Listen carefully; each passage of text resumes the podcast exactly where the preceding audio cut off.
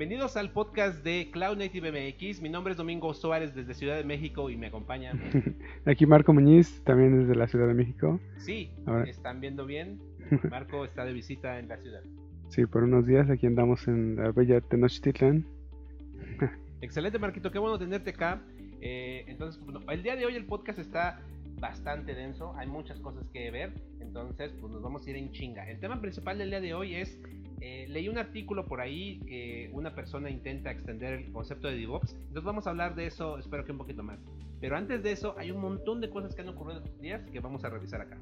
Sí, así es. Y pues, pues arrancamos para no extender este podcast. Y la primera, la primera noticia fue... Em, se anunció un, um, como taller de entrenamiento para Kubernetes. Em, le llaman el Kubernetes Academy.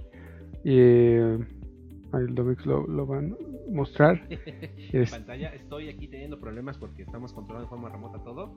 Pero sí, sí, sí, eh, eh, fue Bimware, ¿no? Quien introdujo esta, esta ah, academia, ¿no? Así es. Em, y pues bueno, eso es para los que empiezan a, o quieran em, empezar a ver de qué trata Kubernetes. Eh, es un, es un buen material didáctico y pues bueno, también los vamos a estar eh, acompañando para preguntas y que surjan y también de nuestros eh, posts en el blog. Em, Bien, entonces, siguiente elemento. Sí. Ah, sí, las, las estadísticas que, que, muestra la CNCF acerca de Kubernetes, eh, como, eh, como cuando nació, los números que los, eh, contribuidores, cómo ha crecido durante estos cinco años desde que se, se, anunció Kubernetes como open source, em, los países que, que, más colaboran, los commits que vienen de cada país, de cada región, pues lo que podemos ver es que más Estados Unidos, Alemania y no recuerdo cuál fue el otro. Este, ahí van a ver las estadísticas. Em, de aquí es importante mencionar que eh, hay un país latinoamericano que figura entre los más eh, que contribuyen a Kubernetes y es Chile. Entonces, este, curiosamente, nuestros amigos chilenos están contribuyendo. Es el, país latinoamericano que más contribuye. Entonces, chequen el reporte, está bastante bueno, ¿no? Sí, muy buena info. Y luego de ahí pasamos a un anuncio interesante. VMware últimamente está poniendo muchísimo las pilas con todo lo que está haciendo y anunció un proyecto que se llama el Project Pacific. Ah, eh, eso sí, no, le, di seguimiento. bueno, realmente el Project Pacific es... Eh, supongo que es un proyecto hecho para Godines porque permite correr máquinas virtuales como si fueran contenedores dentro de un cluster de Kubernetes. Ah, suena bien. de hecho, varias personas dijeron, mira, vas a poder usar Kubernetes sin aprender a usar Kubernetes. Muy bien. No hay más comentarios. Eh, otra, otra nota por ahí de Twitter que encontramos, este, eh, bueno, una presentación muy interesante acerca de microservicios, después de todo el hype, y un poquito hacia cómo se está moviendo la arquitectura para el futuro. Entonces vale la pena echarle un vistazo a esta presentación de, un viejo conocido que es este Everett Wolf, que escribe cosas muy interesantes, nos echen un vistazo. Sí es, y eh, esta es una revisión de un libro que que un, este español eh, escribe acerca de DevOps Handbook. Eh, y sobre todo es, eh, mm, él dice que es como repasar lo que actualmente tenemos y saber cómo y saber cómo aplicarlo a, tu compañía y cómo tus compañeros de trabajo se, se, se, desenvuelven en este, en este concepto de DevOps o como metodología más que como un, rol.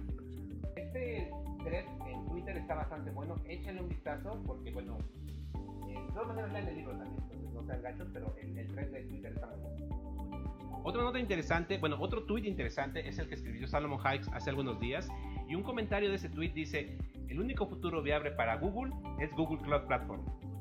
Así es, y pues a pesar de que tiene dos fuertes competidores, eh, pues eh, esta persona se enfoca en la cual eh, pues es una de sus ramos en la cual eh, puede destacarse Google en el tema de cloud. En otro es su inteligencia artificial, cómo la aplica en, en, situaciones como por ejemplo, en, recuerdan este artículo que, que lanzaron para en el que mostraban cómo aplicaban su inteligencia artificial para mejorar o reducir el costo eh, que sus data centers eh, eh, tenían con el, con, el, con el gasto de la energía en ellos. Entonces, este, creo que es otro, otro ramo en el cual pueden destacarse. Sí, creo que es un valor agregado bien interesante. Sí, justamente, como menciona Marco, hace algunos años, de hecho, ya como, como unos tres años o algo así. anunció que desarrolló una inteligencia artificial ¿no? que permitió optimizar el consumo de energía en sus, centros de datos. Este proyecto, eh, hay un mexicano ahí involucrado, saludos Elmer, eh, que forma parte de este equipo. Eh, pero sí, creo que eso, si pudiera ser un valor agregado para, para optimizar el consumo de, de, los clientes de Google Cloud Platform, creo que eso sería una bomba. Sí, porque pueden, pueden este, ofrecer servicios más baratos y ¡pum! Eso, ¿quién, ¿quién no desearía pagar menos por, por lo que puedes obtener eh, desde en, otros servicios como en Amazon o Azure. Entonces, pues bueno, es, un tweet, ahí, échale un vistazo, este, este, tweet está muy interesante, yo creo que podemos ver ahí varias cosas ¿Qué más tenemos? Tweet es de, una chica que, que, es como eh, habla en conferencias y, lo que hace, escribió un libro acerca de DevOps y entonces se avienta este tweet que dice eh, todo lo que te dicen acerca de DevOps es, es porque te quieren vender algo. Y entonces es como sarcástico, yo lo tomo de esa manera. Este, pero también eh, con todo el, hype que viene con DevOps y, y, todo lo que es de cloud, también sí hay empresas que, que te quieren deslumbrar con, con lo que te ofrecen. Sí. Entonces, pues bueno, a reflexionar con lo de cosas de Twitter que encontramos por ahí. Ah, sí.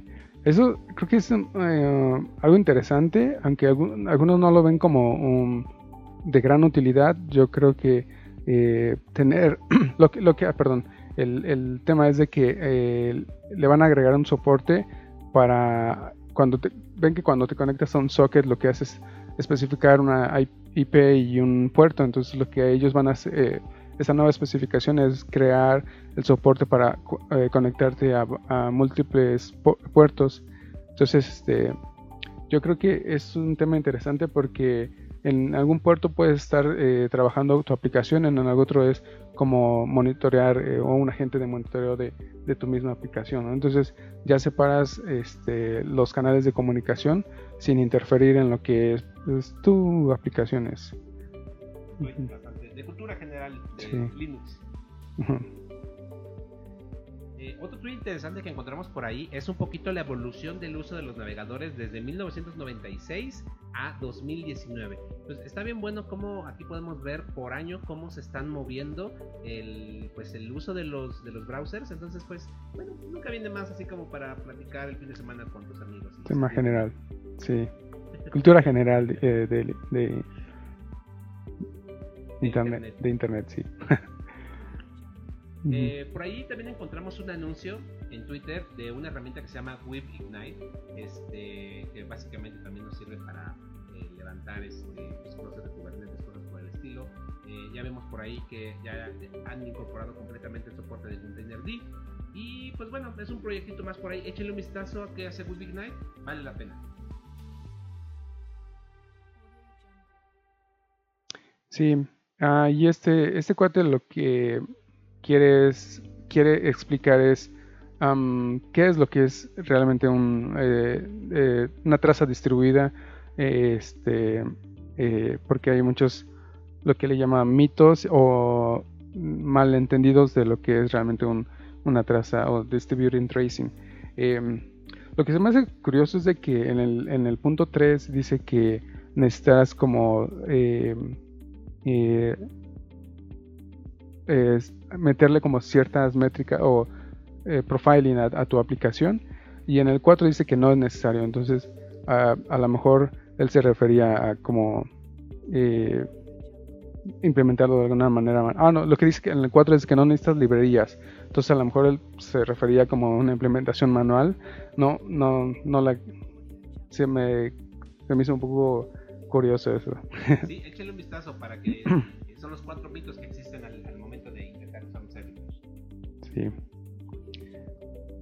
Ah, y esto sí viene eh, interesantoso porque justo es, al menos en mi experiencia, algo que en mi empresa sucede es este eh, que intentas, como una empresa intenta implementar el Scrum, pero entonces le empieza así como a modificar aquí y allá para ver cómo para ellos funciona mejor y entonces empieza a dividir los equipos de acuerdo a, al producto, como una, una rama de, por cada producto que ellos llevan o de, por ejemplo en, en, algunas, en alguna situación lo que hicimos fue tener como un bucket y de, de acuerdo al proyecto que tenías pues ya agarraba los, los desarrolladores, los QAs y este, los, los eh, asignabas a este proyecto y así iba. Entonces, interesante cómo es, eh, explican qué es el, el, concepto de eh, la implementación que hizo Spotify. Y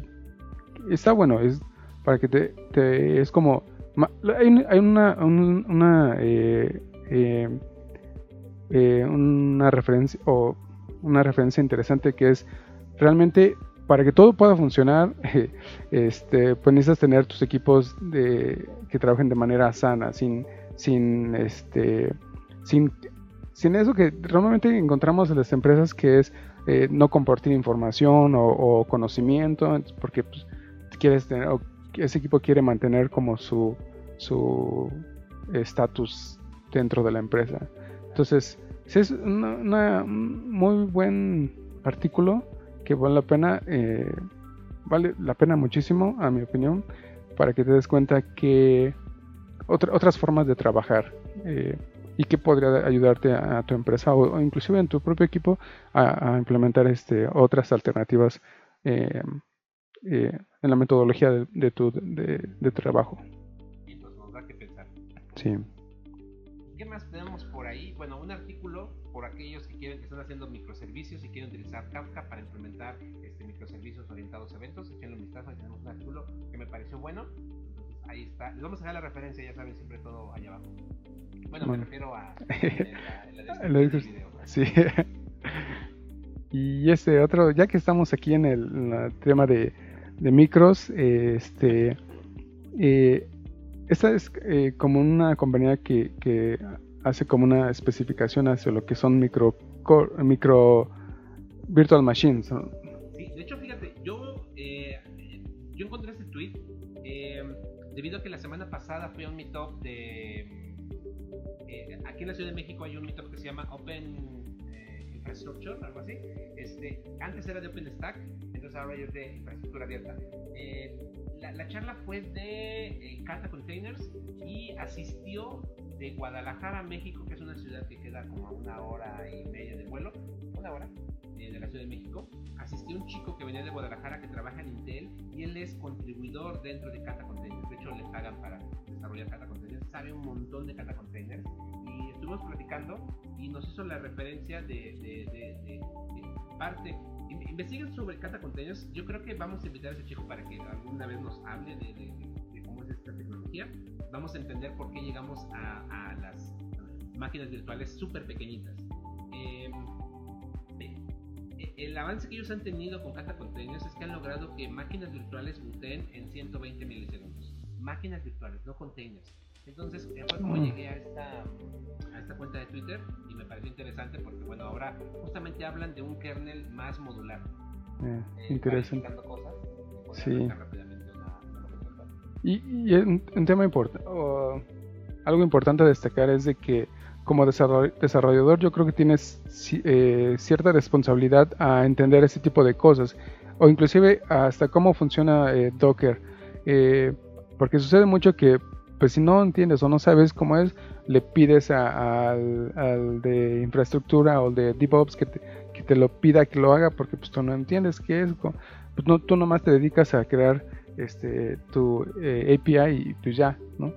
Pero yo creo que vale la pena ir un poco más allá. Sin duda. Eh, ¿Qué más tenemos por ahí? Eh, tenemos por ahí eh, un truco muy interesante en Docker para usar conexiones SSH. Entonces, échenle un vistazo. Yo este truco no me lo sabía, me gustó mucho. Entonces, ahí se lo dejamos para que pues puedan conectarse de manera remota a un proceso de moño de Docker y lo puedan este, operar. Monitorear, sí. Sí, ya lo tengo en mis herramientas también.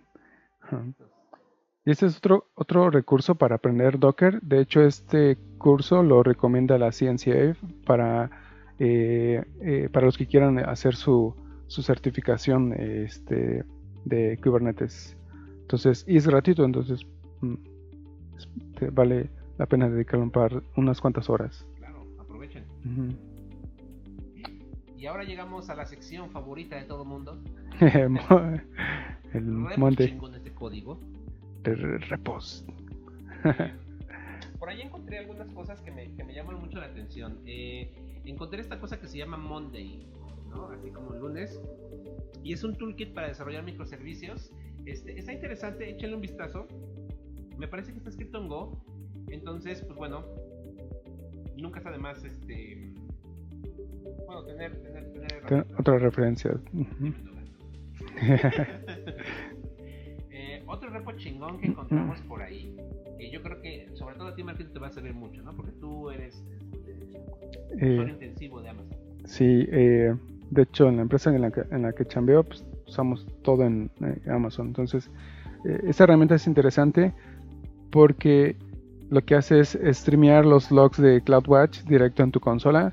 Entonces es algo eh, nice ah, para, para tener, para no irte a la consola y ahí irte a los, ser- al, al CloudWatch y, de- y- y encontrar, este, y, eh, bueno, depende es lo que quieres buscando um, y tienes que ir a buscar el, el log group y pues entonces ahí estar este entonces una latita y creo que es interesante y curioso tener esa herramienta así A la mano, ¿no? Ujú, Pues bueno, lástima, se nos acabaron los repos chingones de código.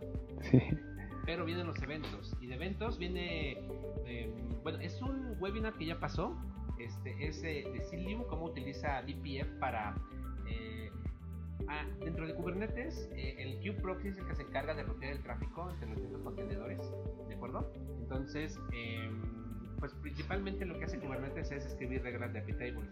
Eso ya está en el roadmap de que lo van a quitar porque no es tan buena idea y van a utilizar esta cosa que se llama eh, que es para rutear el tráfico entre, entre los diferentes nodos, entre diferentes máquinas, sin utilizar reglas de tables. Entonces Cilium es una implementación, bueno, tiene soporte para ello y fue una... mm, eh, estuvo bien el webinar, yo lo vi, este, me, me pareció interesante, está la grabación ahí disponible en el canal de YouTube de la ciencia, entonces échenle un vistazo porque esto va a venir en Kubernetes. eh, seguramente muy pronto porque cuando haces este eh, registras los servicios de tus con- de tus deployments o, pods alguna vez tienes que reiniciar eh, el deployment para que este para que se registre toda la, la- la nueva este el nuevo servicio en tu cluster entonces interesante ojalá y si- con eso se puede resolver el, el problema que tienes alguna vez que estar reiniciando tus deployments además de la seguridad. ah sin duda. Sí. ¿Qué más tenemos por ahí?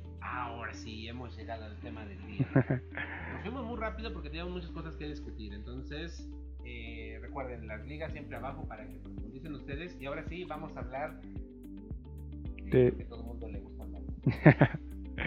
Así es. Eh, DevOps, am, ¿qué es? Y en este artículo que, que, que compartimos es, ahora no solo es DevOps, sino también eh, meter la, lo que es la- el- los arquitectos o el, un rol de, ar- de arquitectura.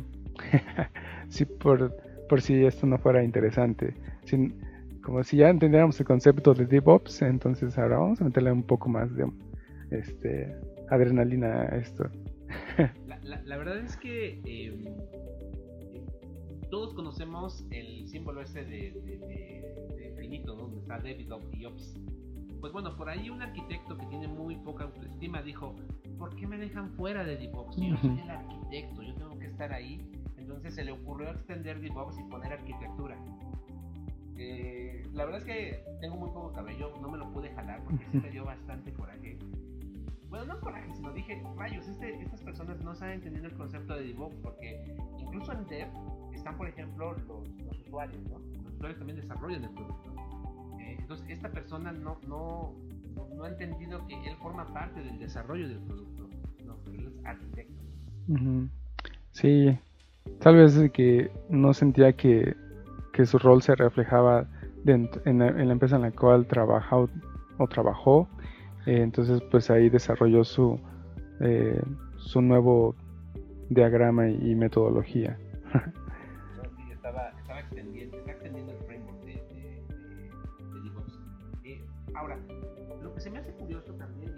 todo es malo, digo, no, no, no está mal, pero em, me parece interesante el concepto de que él diga que se puede extender eh, DevOps, y eso está bien pero vean, la verdad es que esta figura parece un nepe. anda un, este, un sin pies. o sea, no manchen, ¿no? Un. Sí. oh, no lo había visto. ok. O no sé qué estaba pensando esta persona. sí, sí. O sea, digo, sí lo extiendes, pero pues le piensas un poquito, ¿no? Porque... sí. Eh, pero bueno, eh, sí da que pensar mucho. Eh, yo creo que en la industria estamos viendo que la gente o, algunas organizaciones el concepto de DevOps no lo han entendido bien. Eso pasa también con muchas cosas como Scrum. Sí, pasa también con microservicios. ¿No? Agilidad, el, metodología, sí. Y es una lástima no podemos tener cosas bonitas por eso, chingado. Sí. Eh, sobre todo que, que no entiendes los conceptos básicos y entonces implementas algo que tú crees que está bien, como por ejemplo, eh, ahora cuando buscas un, empleo, te preguntan ¿qué, qué, rol tienes, pues entonces es, eh, no es ingeniero en automatización o no es o de, ese, de, ese, tipo de roles, es más eh, DevOps Engineer. Entonces, mm, entonces, y muchas personas creen, porque su empresa lo dice que así es, pues así se lo, se lo comen y dicen, es que así debe de ser, porque mi empresa lo así lo trabajamos. Entonces, este, pues se, se expande la, la, desinformación y pues llegamos a cosas de este estilo. Los nepes eh, existenciales de los arquitectos. Sí. Aunque también, no sé, eh, creo que es otra, em, otra cosa definir un rol de un arquitecto. Eh, tal vez sería interesante que nos comentaran cuál es su experiencia en sus compañías. En la mía, pues no lo es tan buena.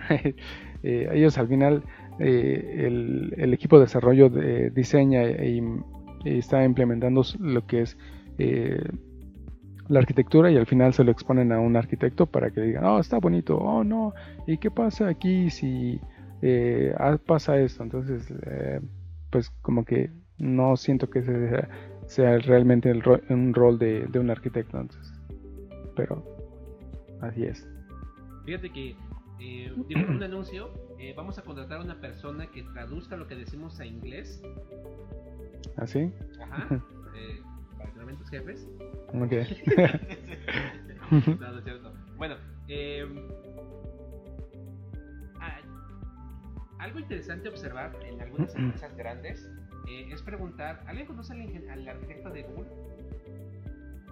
¿Al arquitecto de Amazon? En Amazon creo que lo, trabajan como principal engineers, no un, un arquitecto. Ajá. En Netflix tampoco hay arquitecto. Sí, exacto. Entonces, creo que eso está interesante porque los equipos, eh, sobre todo muchos de estas empresas utilizan la arquitectura de microservicios y el equipo que desarrolla el microservicio es dueño de todo, también de la arquitectura de ese microservicio. Claro, y hacerse responsable de, de ese diseño que, que, que, sugirió. Porque es interesante que, bueno, eso lo he visto en empresas grandes que como, bueno, y este, que dicen así es como se debe de hacer y no sé qué, ya entonces el equipo, el equipo de desarrollo lo está implementando como creen ellos que lo entendieron y cuando llegan con preguntas es, no, es que ah, debes de seguir el, diagramita, entonces se deslindan de, del, del, de la, ajá, y la liberación del producto. Entonces creo que es importante que ellos deben estar como pega, apegados al desarrollo de, de, los proyectos. Tienen que bajar del Olimpo donde están los arquitectos a la tierra y, ver cómo, cómo, realmente las necesidades reales, ¿no? Em, de este artículo de Extendiendo DevOps con, con arquitectura, eh, con este NP que esta persona hizo, este, es curioso porque él, por ejemplo, dentro de arquitectura, me pareció interesante porque es, eh, recientemente yo empecé a estudiar acerca de, eh, de, arquitectura empresarial. Cuando estaba en la universidad lo vi, nada más vi el modelo de TOGAF, perdón, de Sackman, que fue quien acuñó el tema de arquitectura empresarial y recientemente hace unos meses debido a un proyecto empezamos a incorporar o a estudiar más de arquitectura empresarial con el marco de referencia de TOGAF. Entonces, este arquitecto empresarial, el, que hizo este, su, su ahí, eh, eh, justamente está introduciendo dentro de esta, de, esta extensión de DevOps el tema de, arquitectura empresarial con TOGAF y con Archi, Archimate, ¿no? que es la, eh, pues la, la, la, notación para definir arquitectura empresarial. Lo cual me parece bien, pero creo que en ocasiones arquitectura empresarial tiene cosas interesantes, pero también pudiera no aplicarla siempre a nuestros proyectos porque como que arquitectura empresarial es muy estratégico eh, y a veces los proyectos son un poquito más, más pero bueno da que pensar el tema de esto es que no hay que desechar la visión de este señor a pesar de que ella escrito ahí un DP o a lo mejor fue una broma pero nos, pintó, de eso la, nos está haciendo la, la Britney señala todo sí. y nos damos cuenta mm. pero digo, también da que pensar para tal vez no hacer esta extensión que él dice porque yo no estoy de acuerdo, sino más bien dentro de la práctica, dentro de las prácticas de desarrollo, dentro de las disciplinas de desarrollo, pues es incorporar arquitectura. sí. Exacto, sí. Yo también lo veo de esa manera, es no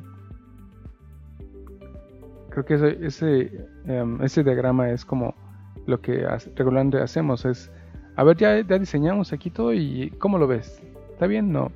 Entonces y, si lo rechazan, pues ahora tienes que regresarte para saber qué, qué es lo que dijo el arquitecto, para saber cómo lo, Y al final, si encuentran puntos que no pueden darle eh, la solución a como el arquitecto lo dijo, entonces empiezan a buscar workarounds a eso y entonces se vuelve un relajo más. Entonces, creo que mm, interesante cómo, cómo lo, eh, lo define este cuate pues da, que pensar. Siempre es bueno discutir y, ver otros puntos de vista eh, y pues ver si aplica para nosotros. Entonces queríamos sacar este tema acá porque, digo, al final de cuentas, eh, la práctica de DevOps es fundamental para el ecosistema Cloud Native, eh, para la automatización, para todo lo que define test un montón de cosas.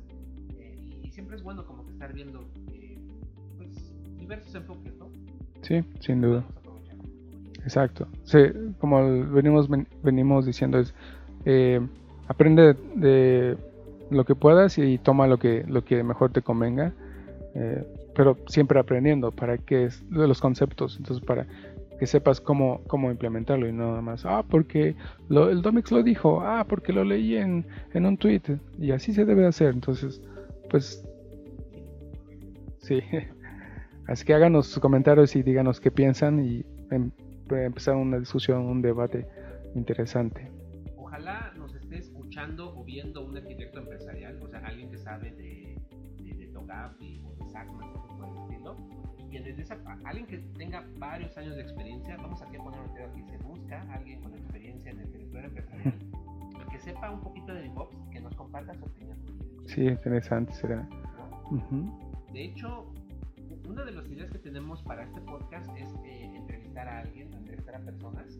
Eh, entonces, igual si no nos comenta alguien, yo voy a tratar de buscar a alguien que, nos dé su opinión, pues para, para ver que de todo se aprende al final del día, ¿no? Entonces, eso sí hay que tener como... Una mente abierta. Pues bueno, fue, fue, nos fuimos rápido con los temas porque justamente queríamos hablar más de esto. Y recuerden que, bueno, al menos uno de los objetivos que tenemos es hacer el podcast no tan largo, Sí, para que se lo echen en un ratito ahí en lo que. En lo que, en lo que compila en escala. sí. Exacto, sí. O, en lo que aprovisionan un closet de Ah, sí. Ya bajó, ya bajó, ya está como en nueve minutos. Ah, bueno. pues, Nicky es. Aprovisionan tres clusters y ya. Sí. Se aventan tres y así les da. Bien, pues, pues bueno, eh, un saludo, le quiero mandar un saludo, ya estamos cerrando este podcast, le quiero mandar un saludo a un podcast eh, de, un, de, de un conocido, porque no tengo placer de conocerlo este, Personalmente. personalmente, al, este, ay, olvidé su nick de Twitter, el, Sí, yo también. el El, algo así. el Dermael, este, Eh. No, yo también no me acuerdo. bueno, tú sabes quién eres, mano, el, el Sí. del podcast de Dev Pirate Pirate eh, Podcast, ¿no? Hat, algo así. Entonces nos, nos olvidamos totalmente. Pero ahí te agregamos en el tweet. A ver. Lo, lo que ocurre es que él tiene un, un podcast junto con otro, otro, otro de, sus- de sus valedores. Inició un podcast. Eh, es Miguel Enríquez. Hola, Miguel Enríquez. Este, y su podcast está interesante. Creo que llevan como dos o tres emisiones. Dos. Ujú. Ajá. Y, y sí discuten cosas chidas. Nada más que ellos sí se hacen como de una hora. Sí, es como. Se vendan, se vendan varios temas y discuten como historia y conceptos, cosas interesantonas, como historias este, interesantes, como el ese de. em, de ah, también se me olvidó. Yo por eso saqué mi. mi- Ah, el, el pin, el pin. La herramienta pin, cómo se de- cómo este cómo empezó y, y este y cuenta también una historia eh, graciosa de, de, de, de la herramienta. Es temas de cultura, ¿no? Ujú. Cultura, cultura, este. Hace poco, de hecho, publicó en el canal de Slack de, de, de Cloud Native que había publicado este, pues, un podcast. Y por ahí alguien preguntó, oigan, ¿cuándo se ventan una, una colaboración? Eh, este, entonces, pues la verdad es que cuando quieran, podemos hacer una llamada remota, así, este, estaría chido. Su podcast está bastante bueno, bueno, por eso que menciona Marquito, yo también he escuchado algunos, no, no todos, la verdad, y no completos, porque a veces no me, no me da chance. Este, pero bueno, saludos a, a este, a Eldermael y a su, Ah, con su, con su podcast. Es, es que estoy El tratando de Popo buscar- Podcast. de buscar el nombre correcto de su podcast. No encuentro. Ah. Es que creo que nada más lo, lo puso en Twitter. Sí, a ver, este, Ujú. pero, pero ese es el Pirate Dev Radio. Algo así, sí. Y pues bueno, lo que busca, Dominic lo busca, este, pues díganos quién, quién, ya se acerca el, en, en- de Norteamérica, eh, va a ser en San Diego, y díganos quién, si van a asistir y este, qué, qué son los temas interesantes que, que, que se van a estar este, enfocando. Eh, lo más probable es que yo sí vaya. eh, ya tengo mi boleto, pero no sé en- por parte del trabajo, que si estamos ahorita hasta el queque. Entonces ya veremos qué, qué es lo que sucede. Pero pues comenten eh, eh, si ustedes tienen la oportunidad de ir. Y aparte San Diego es una ciudad muy bonita y este que se dan inclusive unos un par de días para, para visitarla y, y, este y dar la vuelta. Ok, ya encontré el nombre del podcast. Parece Ah. ser que se llama el Pirate Dev Radio. Entonces, échale un vistazo. Están en SoundCloud. ¿Sí están en SoundCloud? en YouTube also- también. Ah, sí. Ajá. Este, y bueno, saludos. Espero que, que- que les guste. Les vamos a dejar los vínculos por acá abajo para que lo visiten. Eh, yo no creo poder ir este año a KubeCon. Sí. No, no creo, la verdad es que la 4T sí me pegó un poco, entonces este, no, no hay dinero. Eh, apliqué para el programa este que tiene la, la CubeCon de, de minoría, Ah. entonces así dije, no, pues yo estoy así, este, eh, estoy pelón y soy moreno. entonces espero que, eh, bueno, ah, mandé ahí varias información para ver si se me, se me dan el ticket y me pagan el, el avión y, bueno, no te pagan todo, te dan 1.500 dólares con eso, para que no te den el ticket, ya Sí, ahí lo vemos afuera del Congreso. Sí, el-. con eso la armamos, ¿no? Entonces, sí. eh, pero sí, ojalá Marquito pueda ir. Este, en el último KeepCon en American Seattle el año pasado había más banda mexa, había banda latina. eh, Creo que es el evento en el cual más banda Latina. Sí, el, creo que yo en el de Barcelona, creo que yo vi algunos latinos, eh, pero pues no me atreví a, hablar con ellos. soy un poquito peno, eh, apen, con pena, hasta aquí ya, tímido, sí. Ya después cuando agarran confianza, pues ya, ya empezó a hablar un poco más. bueno, ya saben, lleguen con una chela por enfrente y digan, hola Marco, escuchamos tu podcast y ya se... Sí, dos. para el otro, ¿no? Sí, exacto, sí, sí. Pues bueno, entonces, pues espero que, ojalá el tiempo que Marquito va a estar acá en la ciudad podamos grabar otro podcast. Sí. Eh, la verdad creo que esa dinámica me gustó. Sí, está bueno. Creo que aparte con todo el contenido que hubieron este, y creo que sí, nos atreveríamos a grabar otro la siguiente semana. Va, uh Fue todo una odisea grabar este podcast. Sí. odisea. Este, este setup ahorita, el, el, audio, un desmadre. Aquí arriba de mi casa, en Narvaca, cada rato pasan los aviones. Creo que se van a escuchar muy, muy fuerte por, por este micrófono, no es tan bueno. Este sí es, es mucho mejor. eh, toda una odisea, ¿no? Sí. Descubrimos que un cable, un solo cable, así, un cable pulgar, se puede convertir en un receptor de radio. En antena de radio, sí. Interesante. Si no conectas bien los cables, se convierte en una antena de radio. sí, nos costó trabajo encontrar eso. Lo, lo, malo es que no podíamos seleccionar la estación. Se escuchaba música de. Como de Rocío Dur Durcal y. Pandora. Ah, sí, Pandora. Ah, sí. No, no mames. Pero bueno. Sí. Eh, todo ya lo logramos para mostrarles el nepe de, de la arquitectura empresarial. sí. Lo logramos finalmente. Entonces, mm. bueno.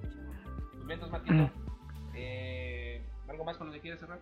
No, que pues, como siempre lo, de, lo les pedimos, eh, interactúen con nosotros, eh, hagan preguntas, compartan información y pues desarrollemos esta comunidad próxima semana, el 10, el 10 de septiembre, eh, a las 7 pm, aquí en Ciudad de México, en Central, en la calle de Zamora 187, va a ser nuestro próximo meetup presencial. Eh, Oracle nos va a acompañar nuevamente y van a traer una persona del equipo de arquitectura de MySQL. El tema del meetup es eh, MySQL, una base de datos cloud native. Sí, y cómo usar los blobs.